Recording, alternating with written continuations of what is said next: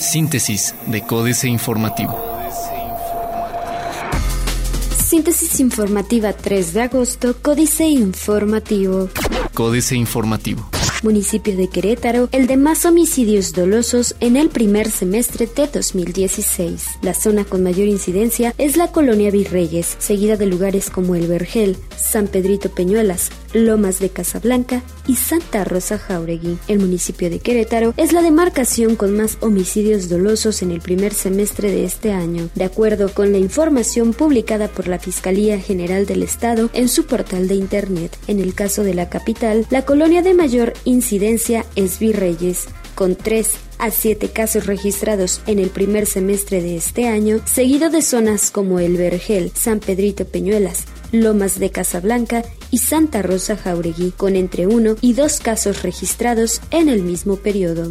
Reconocen contendientes triunfo de la planilla azul en el Sindicato de Trabajadores al servicio de los poderes del Estado. Héctor Froilán Ángeles García y José Martín García Mondragón de la planilla Café reconocieron públicamente el triunfo de la planilla azul. Las siete planillas que participaron de la elección interna para la elección de la nueva dirigencia del Sindicato de Trabajadores al servicio de los poderes del Estado de Querétaro reconocieron el triunfo triunfo de la planilla azul, luego de la contienda que se llevó a cabo el viernes 29 de julio pasado. Tras el conteo de los votos y la ratificación del triunfo de la planilla azul, los principales liderazgos de las diversas planillas aceptaron el triunfo y reconocieron la transparencia del proceso que se vivió al interior del sindicato. Estado se encargará de seguridad en Parque Querétaro 2000 a partir de 2017. La seguridad del Parque Querétaro 2000 estará a cargo del Estado a partir de 2017, pues decidieron no renovar contrato con ninguna empresa de seguridad privada, anticipó Marcus López Winkler, director del Instituto del Deporte y Recreación del Estado de Querétaro. En entrevista, precisó que en el mes de diciembre concluirá su contrato con la empresa privada que hasta ahora resguarda las inmediaciones del parque público. Sin embargo, no piensan renovar, pues prefieren tener el control de las instalaciones con seguridad pública. Diario de Querétaro. Recolección de basura cada tercer día desde el lunes. A partir del lunes que entrará en operaciones la empresa Red Recolector, el servicio de recolección de basura en la capital será cada tercer día, a excepción del centro histórico, informó el secretario de Servicios Públicos Municipales, Alejandro González Valle. En entrevista, señaló que el objetivo de realizar el servicio de manera terciaria es para incrementar la cobertura de atención a 14 colonias más de la capital queretana, además de aumentar el número de rutas recolectoras de 79 a 174. Que gobierno desmantela al observatorio. Integrantes del Consejo Consultivo del Observatorio Ciudadano de Querétaro denunciaron que desde la Secretaría de Gobierno hay un desmantelamiento de este organismo para que se integre solo por personas que pertenecen a grupos afines a la dependencia estatal. El expresidente del Consejo Consultivo del Observatorio Alejandro Ley informó que los cambios se dieron durante estas vacaciones al término del periodo para el que estaba electo el Consejo Consultivo y sin que se le permitiera sesionar durante todo el año. Cuarto de guerra, que la exregidora Abigail Arredondo, que hoy se aferra a la dirigencia municipal del Organismo Nacional de Mujeres Priistas para no caer en la jubilación política, es una de las razones de la tibia oposición actual en el Cabildo de Querétaro. Y es que varios aseguran recordarla vendiendo aprobaciones de anuncios espectaculares, muchos de los cuales han sido cancelados y o retirados por anomalías será persecución y balacera. Esta madrugada fue atacado un empresario cuando salía con su pareja a bordo de su camioneta de una plaza Antea ubicada Paseo de la República en la zona de Jurica, donde al exterior ya lo esperaban unos sujetos a bordo de un vehículo. Los agresores, al tenerlo cerca, comenzaron a agredirlo con armas de grueso calibre, iniciando una persecución que se prolongó por cerca de un kilómetro y en la que también se vieron involucrados los escoltas de la víctima, quienes repelieron la agresión, logrando rescatar a su jefe, quien resultó ileso junto con su acompañante al ser protegidos también por su auto blindado. Plaza de Armas. Rechaza Morena alianza con PRD. Arma Autodefensas la iniciativa privada de Huimilpan. Denunció el grupo de la Unión de Comerciantes San Miguel Huimilpan que aglutina 70 empresarios de la entidad y que encabeza el médico cirujano Javier Gutiérrez Chillón que el municipio se encuentra secuestrado por la delincuencia. Durante un encuentro con medios de comunicación aseguraron que desde hace dos meses comenzó una ola de crimen que inició con robos a negocios y expusieron que hasta de la mismísima oficina de la alcaldesa fue robada la caja fuerte. Relación tersa con Magisterio de Querétaro. El corregidor. Reciben aumento del 3.5% docentes con carrera magisterial. Harán puentes peatonales en Paseo de la República. Proyectan ciclovía a las orillas del río Querétaro.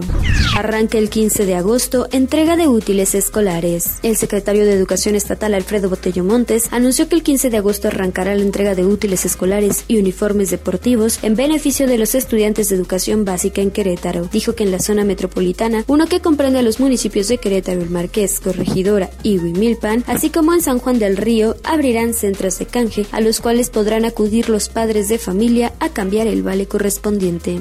Noticias. Hay aquí 17 verificentros suspendidos, dice del Pretem. Zagarpa aplica 206 millones de pesos para desarrollo social. Querétaro participa en programa de ciudades del Pacto Mundial. Reforma salvan remesas a 6.48 millones. Sin las remesas, casi la totalidad de los 6.48 millones de mexicanos que las reciben no podrían cubrir gastos básicos como alimentación o enfrentar los costos de enfermedades, de acuerdo con la encuesta nacional de inclusión financiera y el Centro de Estudios Monetarios Latinoamericanos. En el país, 59.3% de las personas que reciben remesas, unos 3.8 millones, utilizan estos recursos para pagar gastos de comida, servicios básicos y necesidades personales, según la NIF, que se realizó del segundo semestre de 2014 al primero de 2015. Crecen adeudos incobrables impulsaría terrorismo a turismo en país. Ante los actos terroristas en países como Francia y Turquía, México podría ganar más turistas estadounidenses y canadienses que cambiarían sus destinos. Dada la repetibilidad de los hechos en ciudades de Europa, los viajeros pueden estar valorando posponer sus viajes, señaló Francisco Madrid, el subsecretario de Turismo de la Sectur, y en un patrón de sustitución de alguno de sus viajes, si es posible que busquen destinos alternos que pueden ser México o ciudades dentro de Estados Unidos, agregó. Presumen conquistas maestros de tres estados. La CEGOP no solo ha cedido a las peticiones de la sección 22 de Oaxaca, dirigentes de las secciones 7 y 40 de Chiapas, 18 de Michoacán y 14 de Guerrero, aseguran tener avances en sus exigencias, como son reinstalar a maestros cesados por no acudir a la evaluación docente y evitar descuentos a profesores que faltaron a clases. La jornada. Exigen especialistas a INEGI y Coneval rigor en sus mediciones. Ante los resultados del levantamiento del módulo de condiciones socioeconómicas 2015 del Instituto Nacional de Estadística y Geografía INEGI, más de 150 expertos en diversas áreas del conocimiento firmaron una carta dirigida al Consejo Nacional de Evaluación de la Política de Desarrollo Social Coneval y a dicha institución para expresar su preocupación por las consecuencias que los cambios realizados tienen sobre la comparabilidad histórica de los datos y su confiabilidad de uso en el futuro. El ISR significó uno de cada dos pesos de ingresos tributarios, dice SAT. Los bancos cobraron 17% más intereses mientras sus utilidades subieron 5.26%. Caen bolsas y precios del petróleo. Excelsior. Peña Nieto nombra al nuevo director de Comisión Federal de Electricidad. El presidente Enrique Peña Nieto designó a Jaime Francisco Hernández Martínez como director general de la Comisión Federal de Electricidad. En la residencia oficial de Los Pinos, el titular del Ejecutivo Federal tomó la protesta de ley al nuevo funcionario y le instruyó continuar con la implementación de la reforma energética relacionada con el sector eléctrico y seguir adelante con la reestructuración de la CFE para fortalecer su competitividad. Mezcla mexicana a 33.62 dólares por barril. Empresarios demandarán a CENTE por daños y perjuicios. Empresarios del país anunciaron que interpondrán una demanda penal colectiva en contra de la Coordinadora Nacional de Trabajadores de la Educación CENTE por los daños y perjuicios causados a sus empresas y derechos constitucionales en Oaxaca, Chiapas, Guerrero, Michoacán y la Ciudad de México. Advirtieron que de no ser atendidos realizarán sus declaraciones de impuestos en ceros e iniciarán paros de labores a partir del próximo 17 de agosto. Internacional. Aprueba Japón medidas fiscales por 132 mil millones de dólares. No es chiste. España a punto de tener que elegir gobierno por tercera vez. Trump no está calificado para llegar a la Casa Blanca, asevera Obama. Inseguridad golpea a inversiones en estados mexicanos. América Economía. La inseguridad que se vive en varios estados provocó que durante el 2015 10 empresas hayan tenido que reubicar sus operaciones dentro del país, retirando sus inversiones de Tamaulipas, Ciudad de México, Guerrero y Chihuahua para instalarse en Querétaro, Yucatán, Puebla, Oaxaca y Nuevo León, según estimaciones de la Cámara Americana de Comercio, AmCham, por sus siglas en inglés. Otros medios.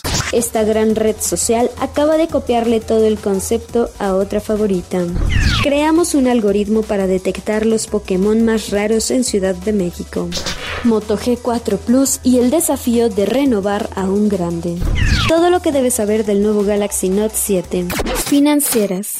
Dinero. Apuestan contra el peso. Enrique Galván Ochoa. Se acentúa el pesimismo en los inversionistas conforme avanza la posición del candidato republicano Donald Trump en los sondeos y encuestas, aun cuando en días recientes ha perdido terreno con Hillary Clinton. Sus propuestas de limitar las remesas de nuestros paisanos a sus familias, las deportaciones masivas, así como salir del controvertido Tratado de Libre Comercio, bajo el cual México aumentó algunas de sus exportaciones, son amenazas que acosan al peso mexicano. México S.A. de gasolinazos y tarifazos, Carlos Fernández Vega. En aras de cuidar la imagen, algo por demás imposible, de Luis Videgaray, el flamante director de la Comisión Federal de Electricidad, Jaime Hernández Martínez, se estrenó con un galimatías para no ofender al prócer. ¿Por qué aumentaron nuevamente las tarifas eléctricas? le preguntaron, y él ágilmente respondió. Sin la reforma energética, el impacto en las variaciones en los precios de los combustibles serían aún mayores. Capitanes. Román Álvarez Barea es el nuevo capitán de la desarrolladora de vivienda Urbi. Luego de librar el proceso de concurso mercantil, recibió una inyección de capital por 1.266 millones de pesos. En los próximos 12 meses, la meta es vender 4.600 viviendas y tierra para obtener 1.900 millones de pesos.